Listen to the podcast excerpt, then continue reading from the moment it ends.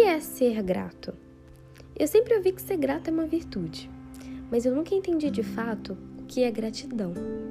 E hoje eu entendo que ser grato é você entender que para você seguir e dar um próximo passo, você tem que ser grato pelos passos que você já deu e pelo lugar onde você parou.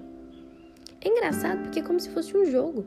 Para a gente passar para o próximo nível, a gente tem que ser grato pelo nível que a gente chegou. E entendendo o processo de gratidão como um processo de reconhecimento, a gente percebe que a gratidão está totalmente ligada ao merecimento. Porque o quão você acredita que você merece as coisas que acontecem com você é o quão grato você é. Porque se você não é grato, você é o quê? Ingrato. E o ingrato ele não tem crença de merecimento. Então, se você quer sentir que merece algo, seja grato.